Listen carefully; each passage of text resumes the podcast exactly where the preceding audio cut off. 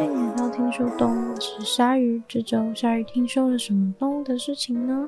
今天想要跟大家分享的动物是陆龟。其实之所以想要分享陆龟的原因，其实是因为就是我最近一直不知道为什么一直滑到同一个影片，然后那个影片呢，就是它是一个呃，感觉像是一个小房子，然后呢，就是砰的一声门就打开，然后就有一只超大陆龟走出来。然后其实这也没什么，就是但是说起来没什么，但是你看的时候呢，真的会每次都被吓到一次。就是其实我已经被演算法推到那影片好多次，就是在 IG 上一直疯狂滑到那个影片，但是呢，每次那只乌龟砰一声，就是它用脚推开那个门，然后。很大的一只乌龟从它的那个房子里面走出来的时候，我还是 会觉得有一种很赞叹的感觉，就会觉得哇，真的好大哦！而且其实你会觉得看起来很像那种拍电影啊、三 D 做的那种感觉，因为就是那个陆龟给你的一个眼神或者是感觉，就是它非常的有灵性，就是它完全知道自己在做什么。它现在就是一个早上要打开门出门的感觉。然后砰一声把门推开，然后这样大摇大摆走出来，就很可爱。推测就是那个影片是有这样而已啦，但是推测就是他那个应该就是那一只陆龟的家。对，然后其实有蛮多人，就是如果你是住在很大的地方的话，是有在养陆龟的，像是在美国好像还蛮多人在养陆龟的。对，那陆龟呢，他们真的是一种。慢慢的，然后很很可爱，然后又很有佛性的一种动物。那陆龟的话呢，它跟其他所有的乌龟或者海龟，就是这种都差不多，就是它们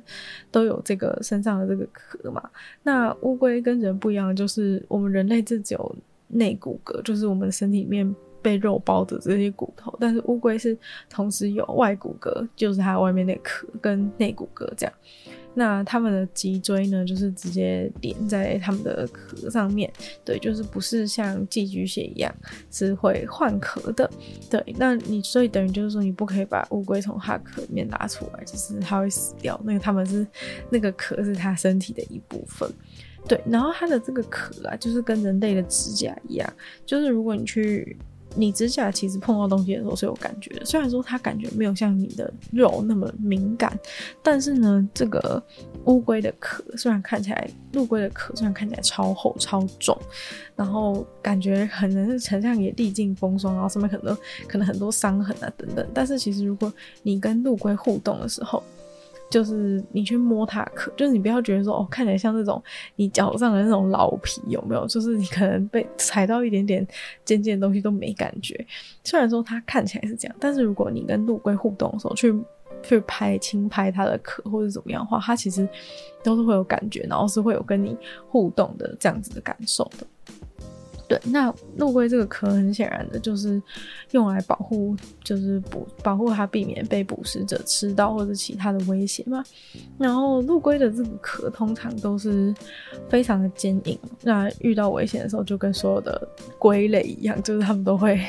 就是把身身体的头跟脚缩进壳里面。对，其实我小时候超喜欢看那个。乌龟就是把手跟脚缩到壳里面的过程，瓜牛也是，就是你会看到它们的那个是可以那种可以伸缩的感觉，看起来非常的酷。不知道为什么，就是对这个这个行为感到非常的着迷。那陆龟它们就是虽然我我看到的那个。影片的那个陆龟应该是超大，就是超过一百公斤的。那它可能就是有可能是那种巨大体型的陆龟，像是这个加拉巴哥巨龟或者是阿尔达伯拉巨龟，这两种巨龟都是超级巨大陆龟。那它们的话，可能就是会超过一百公斤，超巨大体型的这种这种巨龟，它可能就是整只大概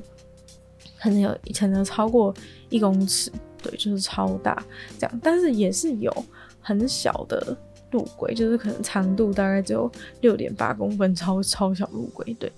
但是大家一般比较常看到是比较兴趣的，当然都是这个超巨大一百公斤巨大体型的加拉巴哥巨龟，或是阿尔达伯拉巨龟。嗯，这种这两种巨龟其实真的都还蛮受欢迎的。对，然后他们这。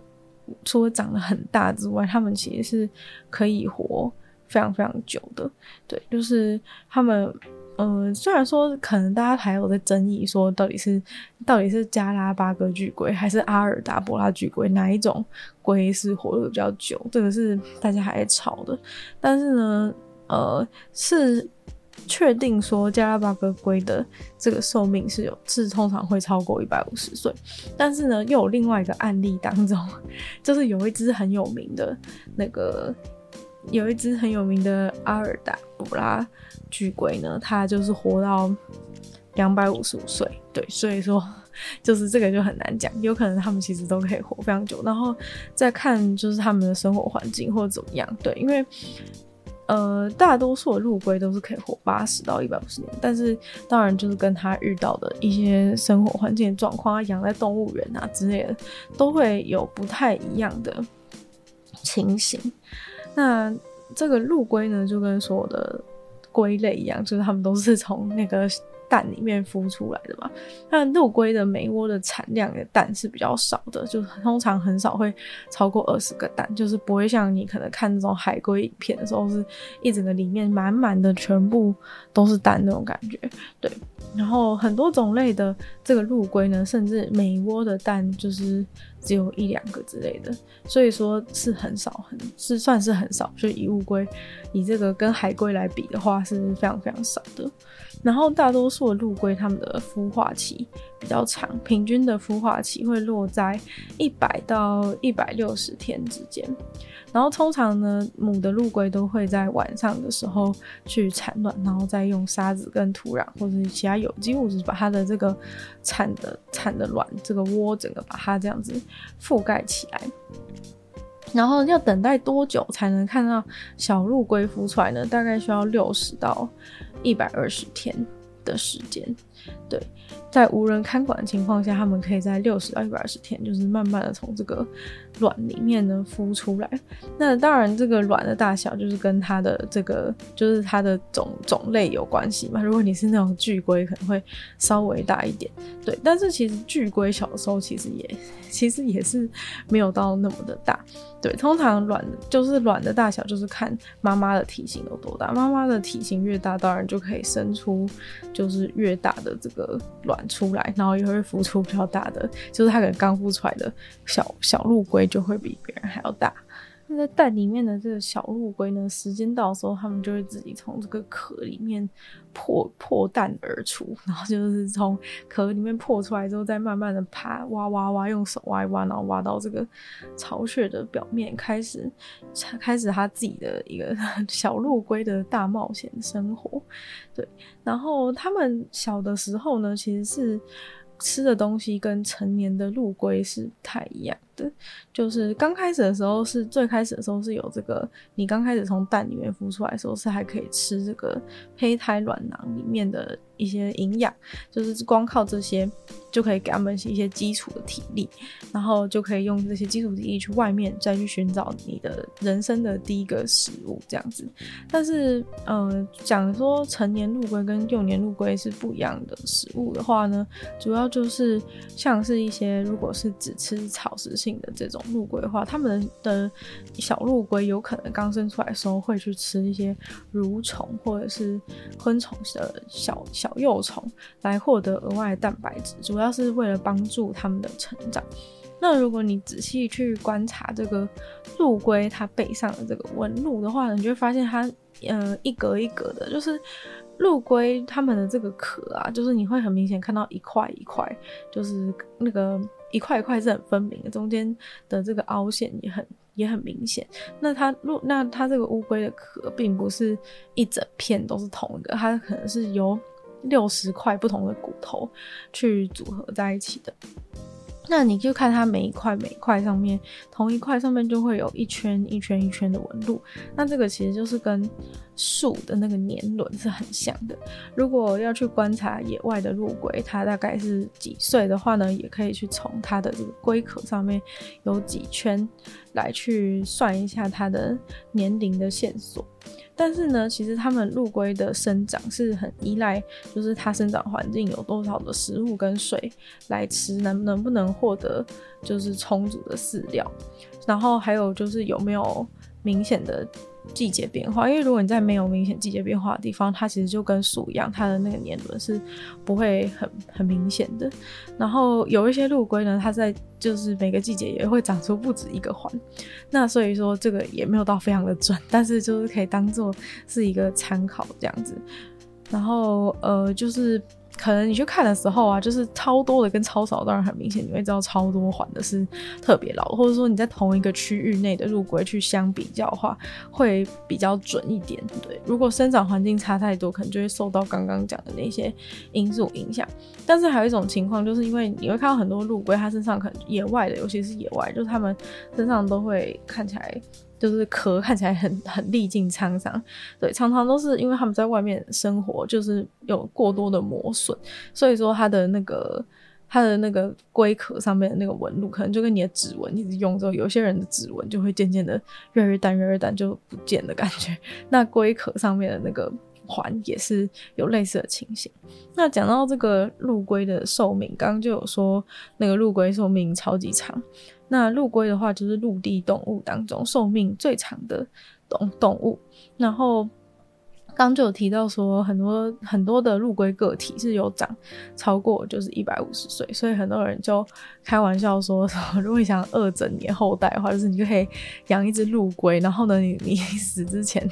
就是可能没什么钱，但是你的后代就是会得到一个遗遗产列表当中就会有一只陆龟可以继续陪伴他。其实想想也觉得还不错啊，就是如果就是假设你的就是长辈，你的爸爸妈妈过世的时候，你还可以有一只你。爸妈留下来的陆龟陪伴你的话，其实是也是还蛮暖心的。就是至少，就是比起养狗养猫，就是它都会比你先走。这个陆龟的话，还可以传承给下一代，其实感觉上也是不错。尤其是如果你好好养的话，搞不好还可以养超过两百岁，可以可以再传一代这样子。那所以说，陆龟在很多的文化里面，就是它很长寿啊，所以就在很多文化里面都就是有象征长寿，然后就是有一些还不错的。还不错的意义，这样子。那但就是历史上有很多的陆龟，就是可能一开始有某个人养，然后因为尤其以前的人又没有活比现在的人长，所以例如说像在一七七七年，就是有一只陆龟，那可能就由有某个人，然后送给另外一个人，就送给一个王室之类的，然后所以说他可能就是这样一个传给一个。这样子养下去，那这一只有记录到的这一只一七七七年出生的，由探险家送给往东家王室的这个这一只陆龟啊，它就是活的在皇宫里面快乐的活到了一百八十八岁。然后刚刚前面讲到，就是呃那个那一只那一只乌龟，就是活到两百岁的那一只乌龟，它其实是它其实是叫做阿德维塔，然后它住在那个印度的动物园里面。是目前呢，好像全世界宣称呐，就是最古老的动物，就是它好像是活最久的这个阿达伯拉象龟。然后它是在二零零六年三月才去世，但是呢，它其实好像也不是因为太老死掉，主要是呢，就是它那时候壳上面有一点破损，然后后来就是又有那个肝脏。还是内脏就是有一些衰竭的状况，但是其实呢，那都不是没办法解决的问题。就是假设那时候印度的动物园他们有足够的资源，就是简单来说，就是他如果医疗团队好一点的话，那只陆龟是可以救，是可以救的，然后是可以让它继续活着。但是反正就是没有，所以说他就他就失败。但是具体他到底是多少岁呢？其实也已经有一点不太确定了，因为就是。有人是说两百五十岁，但是最少也有一百五十岁，所以可能就是介于中间数字，因为他实在是活太久了，经历很多战争，甚至他成立就是他活着的时间都比很多国家创立的年份还要长，所以说他的这个历史也算是有点不可靠，就是因为他活太久，然后在一好像大部分一生住在动物园里吧，但是不知道为什么记录就是不太明确，所以说。不太确定说他到底是不是真的有两百五十岁。那陆龟他们啊，其实不止活得很久，就虽然说他们走的速度是还蛮慢的啦，但是他们的这个大脑其实是蛮聪明。但在大脑蛮聪明的情况之下呢，其实他们的大脑是很小，所以这件事情是还蛮酷的。就是他大脑虽然很小，但他其实算是蛮聪明的。就是在于他们有做过一个实验，就是让科学家让。陆龟去走一个迷宫，然后通常这种迷宫不是很常会看到是那种小白鼠在玩嘛，就是让小白鼠做实验，就叫他们去走那个迷宫，然后看他们多久可以走出来之类的。然后后来他们就让那个陆龟去走那个迷宫，虽然说陆龟走的速度是不能，就是没有办法跟可能小白鼠比，就是因为它走很慢，但是他们是非常细心，就是陆龟在那个走迷宫的过程当中，科学家就发现它是可以在走迷宫过程，就是把每一个角落都，就是几乎都探点探过，就是它会仔细的在每个迷宫的每一个角落都完全没放过。其实这是很不容易的，因为一个迷宫那么大，就是你。很难去记得说哪边有走过，哪边没走过。但是那个陆龟呢，就是它在那个迷宫里面每一个点、每一个食物，它都好好的找到，而且它从来都不会去走到刚刚已经去过的地方。对，所以它就是完全不会走白走的路，就是在那个迷，就慢慢的脚踏实地的把整个迷宫就是该去的地方都去过。所以说也是蛮厉害的。然后很多人都会，很多养陆龟的人都会说。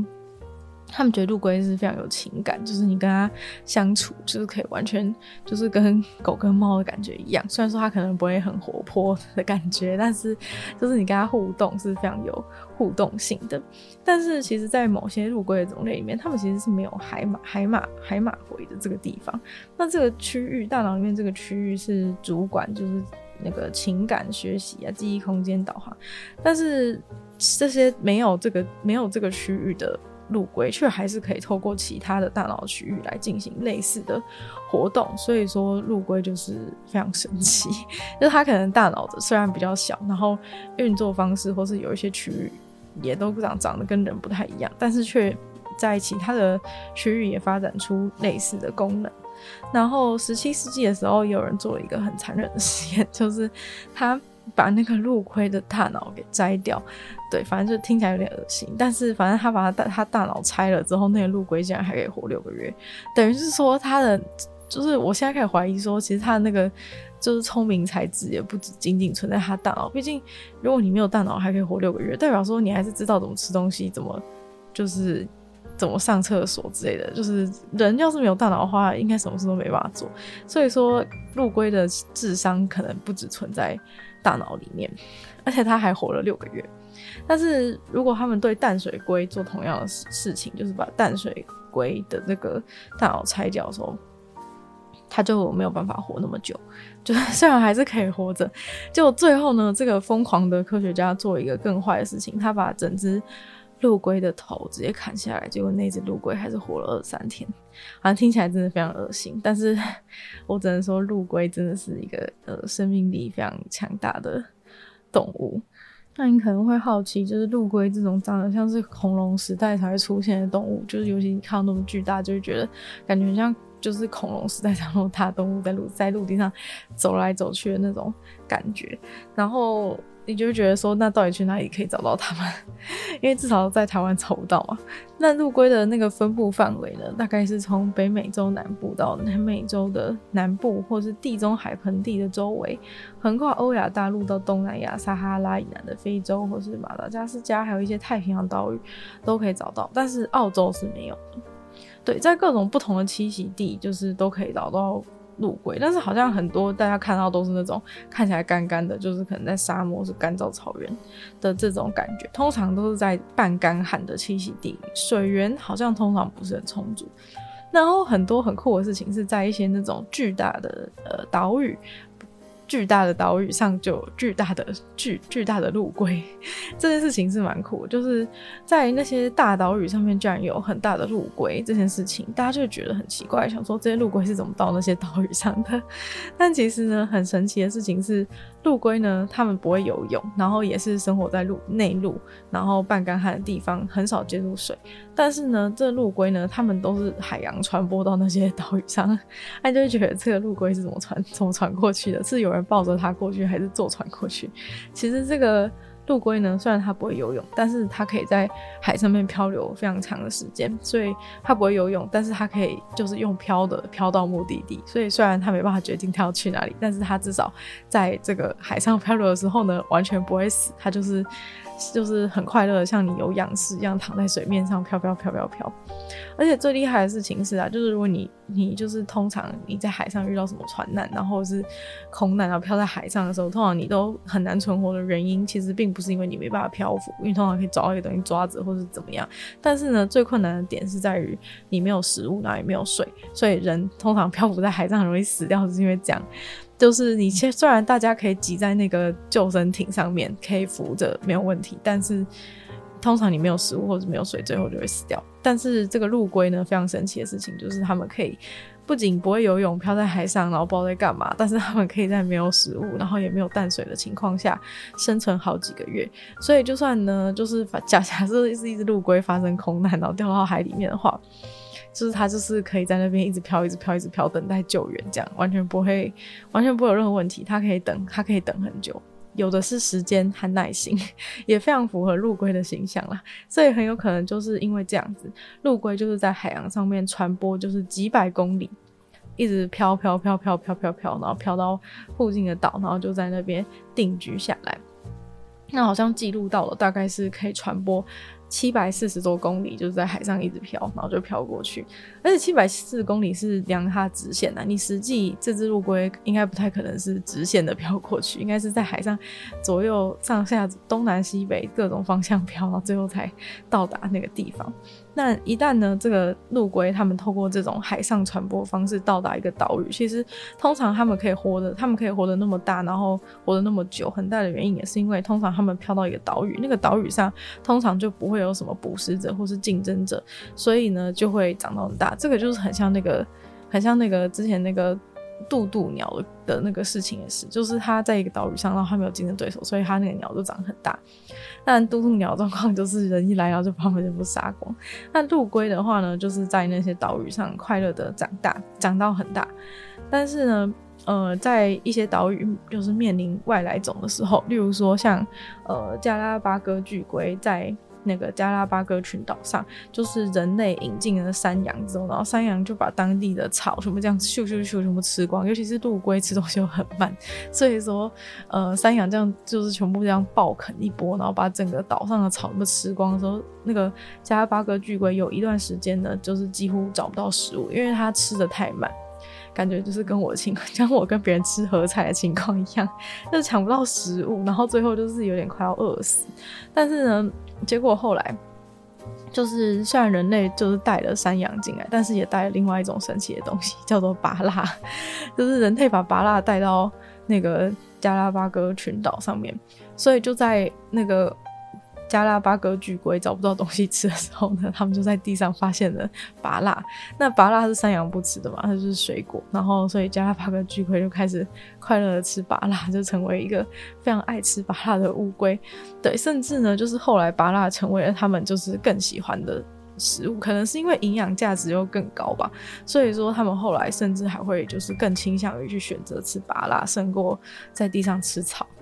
对，虽然说这个山羊是是是还是很大问题的，所以后来就是那个一些寻寻导员啊之类的，就是生态保育的原因，就是把这些山羊就是消灭的，或者就是赶走之类的各种状况，就是尽量不要让山羊在这边破坏环境这样。但是就是加拉巴哥巨龟呢，就成功了生存过这个回合，对，没有在跟山羊的竞争当中。失败，但从这一点也可以看出，虽然说他们移动的速度非常的慢，吃东西的速度也慢，但是呢，他们演化的速度却很快。就是在一段时间找不到草可以吃之后，他们马上就学会了吃芭拉，对，然后所以这也成为了他们就是。能够生存下来的一个原因，所以看来呢，虽然说这个巨龟在岛上原本是没有什么竞争的压力，但是在竞争压力的情况之下呢，竟然还是就是完美的活过了这一活过了这一关，也是非常的厉害。不知道大家今天喜不喜欢关于这个陆龟的介绍？真的是很常见，在动物园也看过陆龟，但不知道为什么之前都一直没有什么机会，就是去多了解陆龟。好像很多人关心海龟，但是没有什么人关心陆龟。其实陆龟也很可爱啊，对不对？而且它可以长到超大。就是根据就是养殖陆龟的人的说法，就是他觉得养陆龟非常有成就感的一点，就是你可以从陆龟一个很小很小的时候，然后养到它很大很大的时候，而且重点是它可以在。在你的人生中一直的陪伴你，就是它不会它不会比你早死，所以说它可以，你可以跟跟它一起长大，然后非常的开心这样子，看他们从一个超小的，然后变成一个超大的，尤其是他觉得说每一只陆龟它的个性都差很多，对，就是像例如说有一些陆龟就是很容易就会想要缩进去壳里面，有一些其实就还好，就比较勇敢这样子，然后呃在那个。养殖陆龟过程中，他们也有发现很酷的事情，就是说，像是呃陆龟，因为通常生活在偏干旱的地方，所以说他们水源是比较稀缺的一个资源，所以他们喝水的时候，通常都会这样子，通常都会一下子就是暴饮。就是可能可以喝一下子喝，就是不知道几公升，就是饱和这样，全部全部存在他的肚子里面，就是一次就要赶快喝够，才不会错过这一次的水源机会。但除此之外，他们其实还有很厉害的功能，就是他们的鼻子是可以直接把水，就是他们鼻孔虽然说不是像大象一样，就是是有一根鼻子凸出来，可是他们鼻孔竟然可以跟大象一样，就是把那个水这样子吸进鼻孔里来喝水。对，其实蛮蛮怪的，但是反正他们就是可以这样喝水，然后甚至呢，他们就是还有那种就是检测水源的能力，就是他们可能会倒一个水的时候，他其实不会马上喝，虽然说他们一看到水就要大量储存，但是他其实不会冲动，就是他是会好好的判断一下这个水可不可以喝。那他判断方式就是他可能会用鼻孔，就是用力的对这个水吹气，那这个动作就是有可能是就是。让他们可以去判断，例如说可能可以闻到水的气味啊，或者是等等的一些他自己侦测的方式，但是他就是会去吹那个水，然后来去感受这个水它到底是不是干净的，然后他都他都感感觉一感觉了一番之后，他确定是干净的，他才会开始暴喝。对，所以呢，真的是一个非常沉稳、非常沉稳的动物。然后有人说什么养陆龟之后觉得就是更有，就是更有。更有佛性，就是更心情上都更加的安定，就是看到陆龟就觉得就觉得心都静了下来。对，所以说陆龟也是非常可爱，大家不要只关心海龟啊。那我们就再次感谢订阅赞助的会员：大龄男子 James、毛毛黑牡丹还有 ZZ。就希望其他愿意支持才创作朋友想要找到赔偿的连接。那如果喜欢关于今天陆龟介绍的话，欢迎分享给更多喜欢陆龟的朋友。然后呢，也可以在 Apple Podcast 帮我留星星、写下评论，对你这一集节目很有帮助。还有就是，如果喜欢我的话呢，可以收听我的另外两个 podcast，其中一个是《女友的纯粹贵性批判》，会在每周三跟大家分享一些主题性的内容；另外一个是鲨鱼，会在每周二次跟大家分享一些新闻新资讯。就希望听说动物可以继续在每周五跟大家相见，那么下次见喽，拜拜。